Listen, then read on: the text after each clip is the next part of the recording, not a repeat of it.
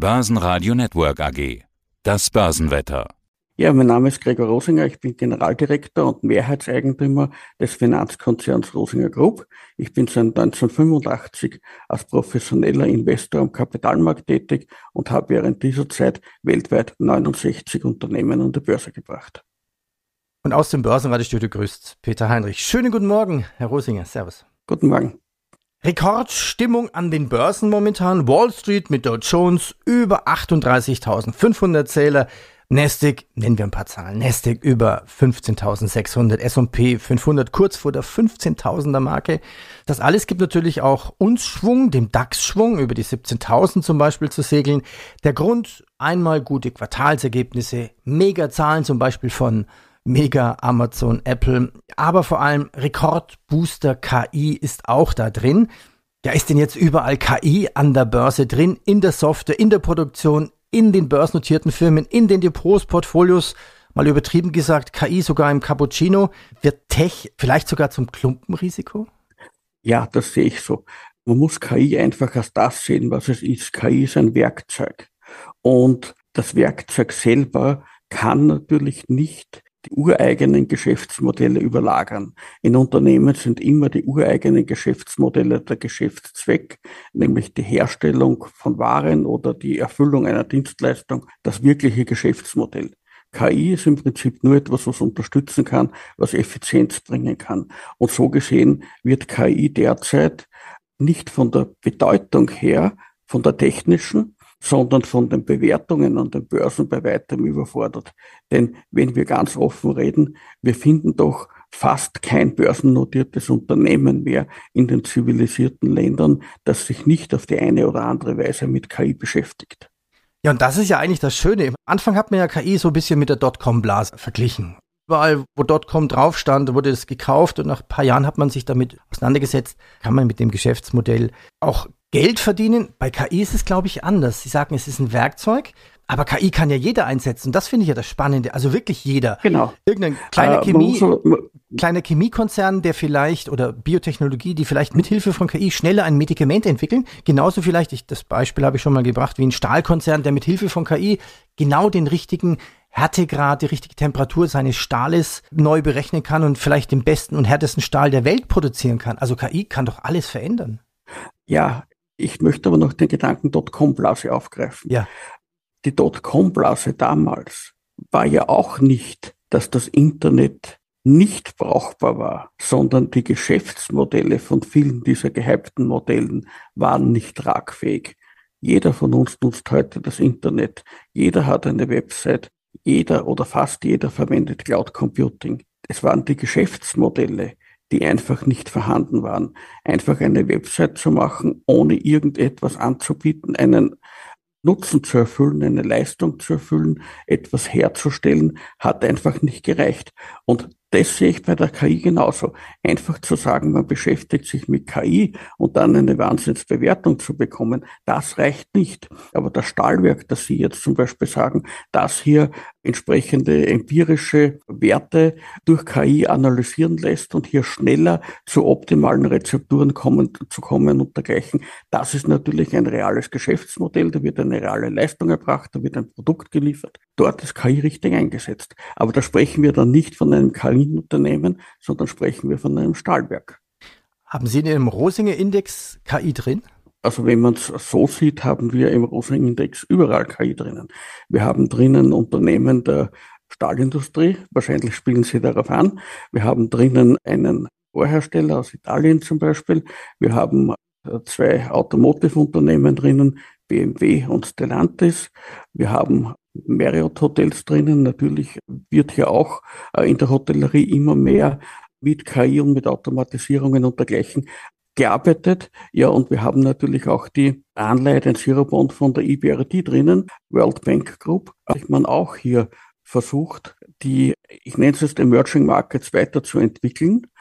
Und äh, ja, wenn man diese Länder weiterentwickeln will, dann ist natürlich auch die Einführung von KI in noch nicht so entwickelten Staaten des globalen Südens ein Muss. Ja. Weil anders wird es nicht funktionieren. Okay, ich habe mir gerade mal Ihren Rosinger Index aufgemacht. Aktueller Stand 3600 73 jetzt zum Zeitpunkt des Interviews. Sie haben zehn Aktien drin, Sie haben eine ganze Reihe genannt. Dieser Zero Bond der International Bank of Restruction and Development, was steckt denn da mehr dahinter? Das gehört zur World Bank Group.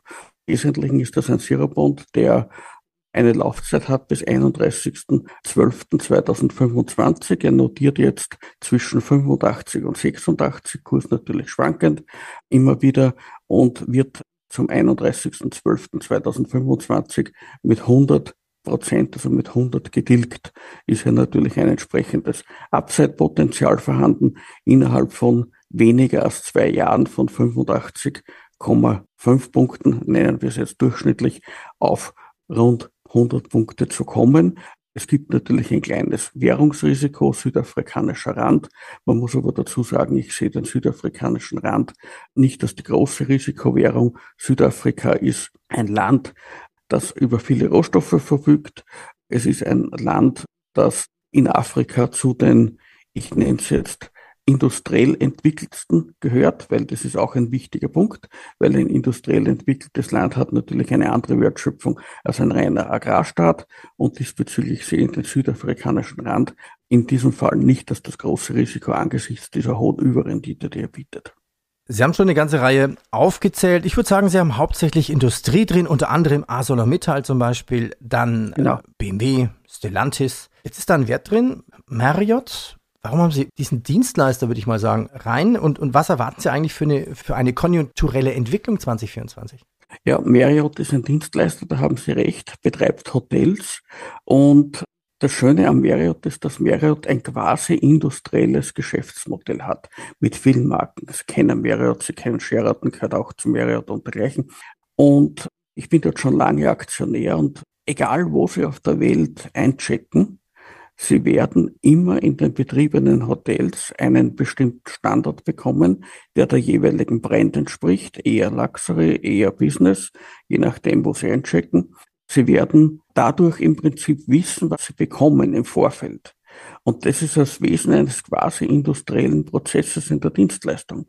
Das ist eine Standardisierung. Ich sage jetzt ein McDonalds-Effekt auf natürlich ganz anderem, auf gehobenem Niveau. Darf ich das, darf ich das ähm, ein McDonalds-Effekt. Aber ist das nicht bei allen Hotelketten der Fall, auch bei einem Hotel mit weniger hohem Standard, also wie zum Beispiel Motel One, da weiß ich auch genau, was ich bekomme.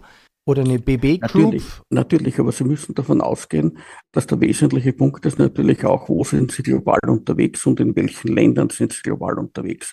Und Marriott ist natürlich auf der einen Seite flächendeckend, weltweit, mehr oder weniger weltweit vorhanden. Man hat natürlich auch einen traditionellen hohen Fokus auf die USA und auf Amerika und dort spielt wirtschaftlich auch die Musik. Also gehen Sie von einer konjunkturellen Erholung aus? Wenn man sich die G20-Länder anschaut, scheint ja nur Deutschland zu hinken und alle anderen sind deutlich vorangeschritten. Naja, Deutschland, die Wiener Börse in der Veröffentlichung der Segmentierung hat da Deutschland reingeschrieben. Also wenn ich das selber jetzt benennen müsste, würde da stehen Bayern. Okay. Sie haben auch in dem Rosinger Index Industriewerte in Rüstungsunternehmen. Also Lockheed, Leonardo ist da drin. Und ich kann mich erinnern, wir haben uns schon immer wieder mal vorangegangenen Interviews über Rüstungsindustrie unterhalten. Und schon selbst vor dem Ukraine-Krieg, als es klar war, dass der Krieg kommen wird, hatten sie schon Rüstungsaktien in ihrem Depot. Und sie hatten es auch als quasi Gleichgewicht des Schreckens genannt und fast sogar schon ja mit ESG verglichen. Also quasi den Konflikt von Großmächten, den fernzuhalten, das funktioniert nur mit Abschreckung. Aber langfristig Gibt es denn da überhaupt noch ein Gleichgewicht mit dieser Abschreckung? Eine schwache europäische Gemeinschaft, die zwar in der NATO ist, aber sich selber nicht verteidigen kann. Taiwan-China-Konflikt, eine drohende Wiederwahl von Donald Trump. Haben wir denn noch ein Gleichgewicht? Naja, das Gleichgewicht, muss man dazu sagen, kann man in der jetzigen Form ja nicht so sehen, weil wir keine zwei Blöcke haben. Wir haben ja nicht einen Block des Westens und einen, einen sogenannten Ostblock, wie das seinerzeit einmal der Fall war, wo es eine bipolare Welt gegeben hat. Es gibt eine multipolare Welt mittlerweile mit einer ganzen Reihe von Atommächten. Und ich habe mich natürlich auch äh, sehr mit der Geschichte beschäftigt. Sie wissen, ich beschäftige mich gerne damit, bis in die Antike teilweise zurück und dergleichen. Und es war schon in den in den Nullerjahren, dass mir klar geworden ist, dass durch diese Bipolarität, die aufgelöst wurde, eine Multipolarität entstehen wird. Und es war klar aufgrund der Bevölkerungszahlen, dass zum Beispiel China und Indien mächtige Player werden. Aber es war natürlich auch klar, dass afrikanische Staaten teilweise sehr hohe Wachstumsraten haben, dass es zum Beispiel in Indonesien, Malaysia hohe Wachstumsraten geben wird. Also es wird eine bipolare Welt in eine multipolare Welt umtransferiert. Und da habe ich einfach geschichtlich recherchiert, weil es mich interessiert hat in den Nullerjahren.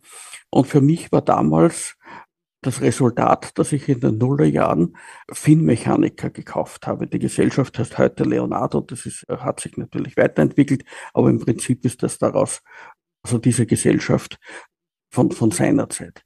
Und warum habe ich das gemacht? Ich habe in meiner Recherche äh, der Geschichte über die Jahrtausende festgestellt, dass Bündnisse immer wieder zerfallen sind.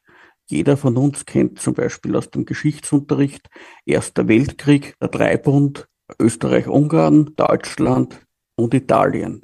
Und plötzlich war es kein Dreibund mehr, sondern plötzlich war es Österreich-Ungarn und Deutschland und man hatte amüsant so in Italien eine weitere Front ein typischer Bündnisbruch. Wenn man in der Geschichte zurückgeht, dann sieht man das wie einen roten Faden über die letzten Jahrhunderte, über die letzten Jahrtausende. Und für mich war irgendwo klar, dass auch ein, ein, ein Bündnis wie zum Beispiel die NATO sich erweitern oder auch zerfallen kann. Und ich habe damals auch schon gesagt, welche Motivation kann denn da habe ich nicht auf Jahrzehnte gedacht, sondern sehr langfristig gedacht, kann denn eine USA zum Beispiel haben, die über dem großen Teich, also über dem Ozean sind, irgendwo den Hegemon in Europa zu spielen? Werden die immer bereit sein, die Verteidigungsausgaben zu bezahlen, damit Europa eine Friedensdividende kassieren kann? Und meine Überlegung damals war, das wird nicht immer der Fall sein, weil irgendwann wird das europäische Wachstum und der europäische Wohlstand entsprechend nach oben gehen. Die amerikanische Bevölkerung wird das bemerken und die Politik wird reagieren müssen und wird sagen müssen, ihr investiert selber auch was in eure Sicherheit, weil wir sind nicht bereit, mit unserem Wohlstand oder einen Teil unseres Wohlstandes dafür zu bezahlen, dass ihr Friedensdividende kassiert. Das war damals in den Nullerjahren meine Überlegung, in die Leonardo einzusteigen. Und etwas später bin ich dann auch schon in, in Lockheed Martin eingestiegen. Und das ist dadurch eben passiert, dass ich gesagt habe, irgendwann, ich habe damals nicht gewusst wann, wird es so weit kommen, dass möglicherweise dieser Hegemon beziehungsweise diese finanzielle Kostenübernahme für die Sicherheit eines Europas in den USA oder auch in anderen NATO-Staaten, mittlerweile ist ja auch Großbritannien, nicht mehr Teil der Europäischen Union, nicht mehr akzeptiert werden wird und Europa wird investieren müssen in eigene Sicherheit, wenn Europa hier entsprechend gegen vielfältige Risiken gewappnet sein will. Und ich habe da gar nicht das Risiko Russland gesehen, sondern Russland war damals ein freundschaftlich verbundenes Land. Wenn Sie sich erinnern, Angela Merkel mit der Russlandpolitik und dergleichen, auch ein Herr Schröder war sehr stark diesbezüglich aktiv. Also ich habe gar nicht so gedacht. Ich habe gedacht, eher China und dergleichen werden die Risiken werden. Oder natürlich auch der eine oder andere, ich nenne es jetzt einmal Failed State, wie in Iran oder dergleichen, die ja auch durchaus eine geopolitische Rolle spielen. Und ja, Raketen haben natürlich Reichweiten. Auch Europa ist theoretisch oder wäre theoretisch von dort erreichbar. Und natürlich muss man hier auch in diese Richtung praktisch aufrüsten oder Sicherheit generieren. Also das Ganze wird jetzt alles in Richtung Russland heruntergebrochen, weil einfach es einen Krieg mit Russland gegeben hat. Also die Risiken sind meiner Meinung nach sehr viel vielfältiger. Zurück an die Börse nach Wien. Sie sind ja in Wien, kennen in Wien, haben da viele Firmen geholfen, an die Börse zu gehen mit einem IPO. Ja, was macht denn 2024 jetzt die Wiener Börse aus und was sind die spannenden Branchen in Österreich? Welche Aktien sind spannend? Also persönlich, Sie wissen, ich habe auf, der einen Seite ein, ein, ein Depot, das den Roskix darstellt. Das ist ein reales Depot von mir.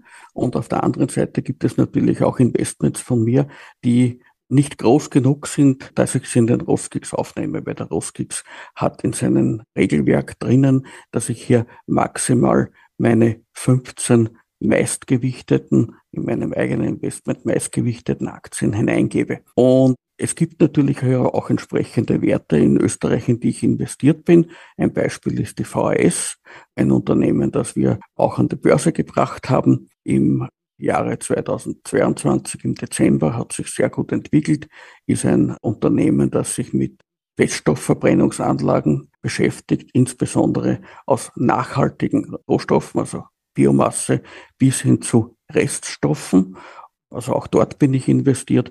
Das Unternehmen gefällt mir gut. Da habe ich jetzt auch vor kurzem wieder etwas zugekauft. Ist ja auch entsprechend ad hoc gemeldet worden, das Director Dealing von äh, den Vorständen der VAS. Also das heißt, das ist ein Unternehmen, das mir gefällt. Ich persönlich bin in Wien auch investiert in eine Wiener Insurance Group, auch in eine Unica, aber eben nicht so stark gewichtet, dass diese Unternehmen derzeit in den Roskix Aufnahme finden hätten können. Aber grundsätzlich sehe ich auch diese beiden dividendenstarken Werte als Langfristinvestment für mich an. Das ist jetzt nicht etwas, wo ich sage, das trete ich in den nächsten drei Monaten raus, sondern das ist etwas, wo ich sage, vielleicht stocke ich auf, vielleicht äh, verkaufe ich ein bisschen etwas, je nach Situation. Aber im Wesentlichen ist das eine Position, die ich auf als Evergreen Position halte, wie man es so schön nennt, unbestimmte Zeit, wenn sich hier fundamental nichts ändert, und wir werden in fünf Jahren oder in sieben Jahren wiederum ein Zoom-Meeting haben, dann werden Sie mich fragen und werden sagen, haben Sie wie eine Insurance Group noch? Dann werde ich Ihnen sagen, ja, habe ich noch, aber ist gerade im Roskix drin oder ist nicht drinnen, weil nicht so stark gewichtet. Aber es wird immer so eine Position geben, solange sich hier fundamental nichts ändert. Mal abgesehen von Ihrem eigenen Index, welche Aktien finden Sie spannend in, in, in Österreich? Also auch besonders natürlich die ATX-Werte? Also ich muss ganz offen sagen, ich schaue mir nur die Aktien an, die bei mir auf dem Fokus stehen oder die auf, als potenzielle Investments auf meiner Fokusliste stehen. Und die österreichischen Werte, die ich Ihnen jetzt gesagt habe, dort bin ich investiert, die sind interessant. Es ist allgemein bekannt, dass ich die RWT AG an die Börse gebracht habe im Dezember 2023. Auch dort haben wir vorbörslich bereits investiert mit einem Unternehmen der Rosinger Group. Ist auch ein spannendes Unternehmen, hat es auch vor kurzem eine Ad-Hoc-Meldung gegeben, wo sich ableiten lässt, dass, dass mit einer Dividendenzahlung mit hoher Wahrscheinlichkeit zu rechnen ist. Also das ist etwas Erfreuliches, auch das gefällt mir natürlich. Ja, dann natürlich auch unser ehemaliges äh, betreutes Unternehmen, die Costa AG, die wir auch an die Börse gebracht haben. Da sind wir selber als Rosinger Group nicht investiert, aber eine, eine Gesellschafterin der Rosinger Group ist dort entsprechend investiert. Auch dieses Unternehmen gefällt uns nach wie vor, ist ein Ladesäulenhersteller. Das ist eigentlich der Problemlöser der Ladesäulenhersteller für die Elektromobilität, weil die Automobilhersteller haben derzeit das Problem, dass die Elektroautoverkäufe zurückgehen, weil die Kunden natürlich das große Problem haben, wo lade ich denn das Ding? Und äh, da sehe ich in den nächsten Jahren natürlich ein entsprechendes Potenzial für den Ausbau der Ladeinfrastruktur, weil wenn die nicht ausgebaut werden wird, dann wird sich auch nichts abspielen mit den Verkäufen der Elektromobilität also sprich den Autos. Wer ist denn bei Ihnen nun auf einer anderen Liste, auf der IPO-Liste, die Nummer 70, 71, 72? Was haben Sie denn so alles vor 2024? Also wir arbeiten derzeit an drei Börsengängen. Eines davon ist ein Südtiroler Unternehmen äh, aus dem Bereich Software, ein sehr langjährig etabliertes Südtiroler Unternehmen aus dem Bereich Software, die sich durchaus mit Automatisierung und künstlicher Intelligenz im Bereich der Hotellerie beschäftigen. Sie können sich jetzt vielleicht auch denken, wer da potenzielle Kunden sein könnten, welche Ketten und dergleichen. Ist auch ein sehr hochprofitables Unternehmen und das werden wir heuer äh, an der Börse in Wien listen. Wir arbeiten an einem weiteren Unternehmen, das sich im Bereich, ich nenne es jetzt Automatization on the Point of Sale beschäftigt formalen Steuerungstechnik, Mechatronikunternehmen. Da geht es tatsächlich darum, Verkaufsprozesse zu automatisieren. Das ist ein, ein, ein Teil, ein umfassenden Unternehmensgruppe, die in mehreren Geschäftsfeldern tätig ist. Und diesen Automatisierungsteil wird jetzt gerade ausgelagert. Die AG wird in Kürze gegründet. Wir bringen dann die Gesellschaft, die zu diesem Geschäftsfeld gehören, entsprechend ein. Und auch das soll im Dezember des heurigen Jahres noch eine Erstnotiz haben. Und dann arbeiten wir an einem weiteren Unternehmen. Das ist ein hochspezialisierter Immobilienentwickler, nicht aus Österreich, also schon aus Österreich, aber nicht aus Wien. Entschuldigung, für mich ist, ist, ist Wien oder noch besser Hitzing ist der Nabel der Welt. Und im Prinzip, die sind aus, aus dem südlichen Österreich, aus südlich der Alpen, sind sehr spezialisiert in ihrem Geschäftsfeld und dadurch natürlich auch sehr profitabel und haben mit all diesen Problemen, wie sie derzeit viele Immobilienunternehmen haben, in Wirklichkeit nicht zu kämpfen, weil sie sehr spezialisiert sind in dem Geschäftsmodell.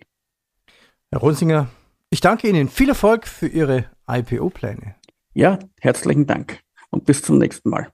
Börsenradio Network AG. Die Expertenmeinung. Hat Ihnen dieser Podcast der Wiener Börse gefallen?